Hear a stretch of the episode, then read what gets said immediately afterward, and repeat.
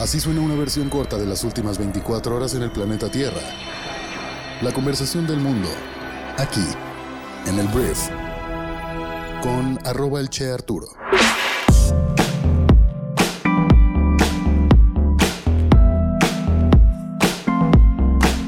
Buenos días, bienvenidas, bienvenidos a esto que es el brief para este lunes 13 de febrero. Yo soy Arturo Salazar, soy tu anfitrión y uno de los fundadores de Briefy y en este podcast voy a platicarte las noticias que debes conocer el día de hoy para ser una persona bien informada. Espero que ya estés listo con tu regalo del 14 de febrero para ese amigo o persona especial. Si todavía no te aviso, si todavía no estabas consciente de que mañana es ese día, pues ponte pilas porque tal vez hay alguna persona que espere un detallito de tu parte. Pero bueno, vamos a informarnos para este lunes o más bien en este lunes. Gracias por estar aquí y comenzamos con esto que es el brief. Vamos a empezar hablando de México y vamos a empezar hablando del presidente Andrés Manuel López Obrador, porque el presidente este fin de semana recibió al presidente de Cuba que se llama este Miguel Díaz Canel. Lo recibió en el estado de Campeche, gobernado actualmente por un, eh, por un gobernador, gobernadora más bien morenista. Y en este lugar lo que hizo Andrés Manuel López Obrador fue algo polémico y hay que platicar un poquito al respecto. Le entregó al presidente de Cuba la Orden del Águila Azteca. La Orden del Águila Azteca es la máxima condecoración que el gobierno de México o que nuestro país le otorga a una persona extranjera y en teoría se la damos a personas que han contribuido en gran medida pues al mundo o han colaborado muchísimo con nuestro país, que son importantes para México. Entonces el presidente de México se la entrega al presidente de Cuba y pues ha sido ampliamente criticado y de hecho no ha habido realmente mucho elogio por parte de sus seguidores. ¿Por qué se le critica? Porque pues Cuba tiene graves problemas de derechos humanos, hay una dictadura en Cuba y la dictadura pues ha provocado que mucha gente tenga que salir literalmente nadando de la isla para llegar a un lugar mejor. ¿Qué es lo que ocurre? Que pues el presidente de México defiende o dice que México va a defender la soberanía de Cuba ante el mundo y criticó directamente a Estados Unidos de ser un país que ha estado pues reprimiendo constantemente a un país que es libre, que es fraterno y bueno, se cansó de elogiar tanto al gobierno de Cuba como a la revolución cubana como al presidente de Cuba. Y esto le provocó a Andrés Manuel una serie de críticas, no solamente de la oposición, porque el PAN, el Partido de Acción Nacional, fue el primero que levantó la voz, pero muchas personas que también están en la izquierda, que son de izquierda, dicen que pues que no puede haber una dictadura o sea, no podemos respaldar una dictadura por el simple hecho de que es izquierda, ¿sabes? Porque la dictadura al final está vulnerando los derechos humanos. Hay presos políticos que fueron apresados después de que hubo una manifestación hace no mucho que estaban precisamente protestando para, para mejorar las condiciones de vida de la gente. Entonces, Cuba es un lugar complejo. Aquí no tenemos, no tenemos que caer en el juego de defender lo que dice Estados Unidos contra lo que está pasando en Cuba, ¿sabes? Porque hay gente que se está yendo directamente, es que Estados Unidos es injusto a la hora de poner sanciones económicas hacia Cuba. Eso es otro tema. Aquí estamos hablando del gobierno de México defendiendo lo que pasa en Cuba y pues incluso premiando o reconociendo con lo máximo que podemos ofrecer en nuestro país a la persona que encabeza todo esto. Entonces, es lo que ocurrió, es lo que está pasando y, lo que va a seguir conversándose. Marcelo Ebrard tuvo que salir. Marcelo Ebrard es el canciller de México, el secretario de Relaciones Exteriores. Salió como a amortiguar, a decir: no, no, no, pues no, nosotros no planeamos tener una mala, una mala relación con Estados Unidos. Obviamente, esto cae en el hígado en Estados Unidos. Pero bueno, el presidente de México entregó este premio. Ya se fue también el presidente de Cuba. Eh, hubo otros acuerdos, pero esto llamó la atención y se estará hablando yo creo que durante esta semana. Atención porque este tipo de eventos pues no deben desviarnos de que como ciudadanos sigamos exigiendo que cualquier gobierno sea efectivo.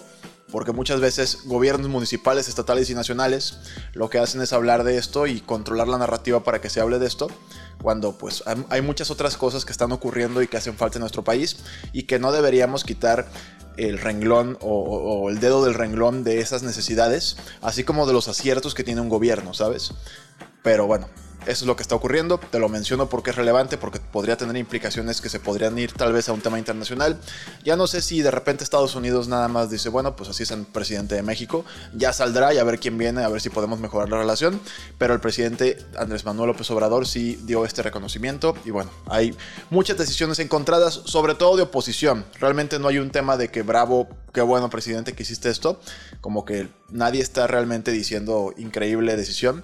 Más bien están intentando defender al presidente una vez que viene la oposición a criticar, ¿no? Entonces, bueno, por lo pronto, pues el gobierno del presidente AMLO es fraterno amigo de Cuba. Vamos a hablar del el señor Genaro García Luna, este exsecretario de Seguridad Pública durante el gobierno de Felipe Calderón, que ya tiene algunas semanas en un juicio que ya comenzó, que ya ha habido testigos que intentan demostrar que él estuvo aliado con el cártel de Sinaloa y diferentes grupos delictivos, mientras se supone que era el encargado de defender a nuestro país y de eliminar ese tipo de violencia.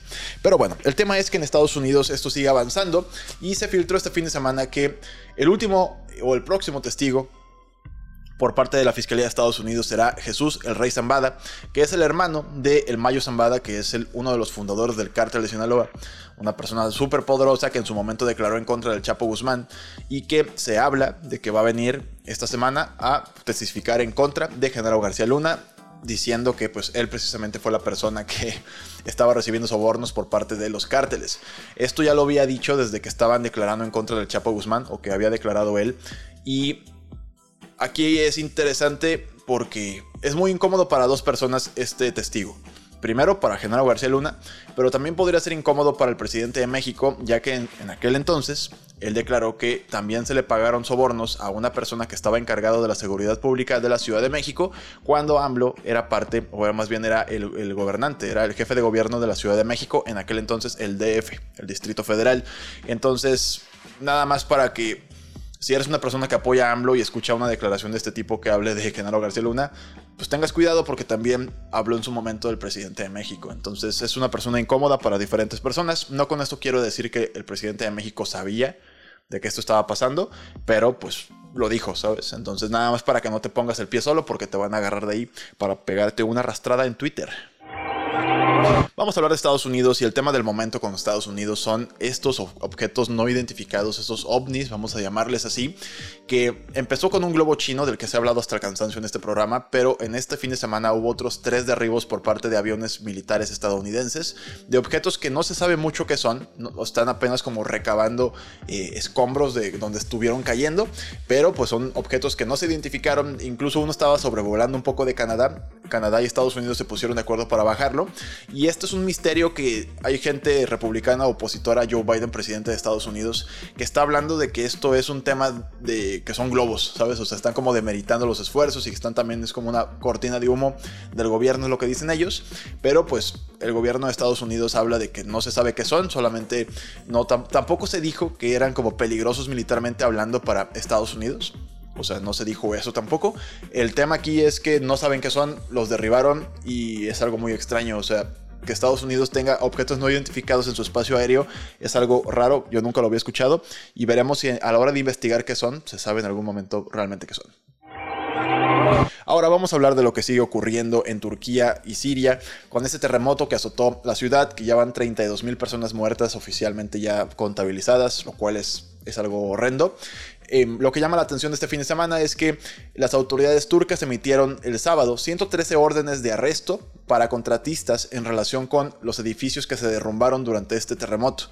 Porque tú ves los edificios y dices, aquí hubo una negligencia arquitectónica, ingenieril y pues ahora Turquía ya emitió estas 113 órdenes de arresto para pues intentar llevar ante la justicia a las personas responsables de que pues tanta gente muriera porque los edificios estaban tan mal hechos. Veremos qué procede.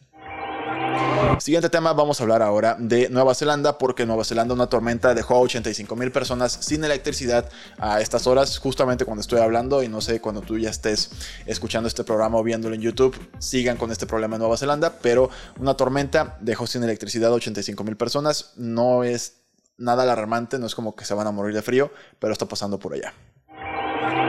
Hablemos de Dubai, o más bien no de Dubai solamente, sino de los Emiratos Árabes Unidos, porque ayer se anunció que ya las autoridades de los Emiratos se pusieron de acuerdo para aprobar que en tres años tengan ya taxis aéreos funcionando a cabalidad en los Emiratos Árabes Unidos. Es toda la noticia realmente, pero es muy emocionante que allá, pues que los petrodólares hay bastantes, sobran un poquito. Está bastante padre que pues ya van a tener este tipo de tecnología. La verdad no cualquier persona se sube. No sé si tú te subirías a un taxi aéreo. Yo me la pensaría, la verdad. Pero bueno, tres años, si vas a los Emiratos Árabes, podrás encontrar estas estaciones de taxis aéreos y pues por una cantidad, no me, me imagino no muy barata, podrás volar por Dubai. Bueno, por los Emiratos Árabes Unidos. Vamos a hablar del tema del fin de semana que acaparó todo y los supermercados. Qué impresión la cantidad de gente que había en los supermercados surtiéndose de provisiones para el Super Domingo.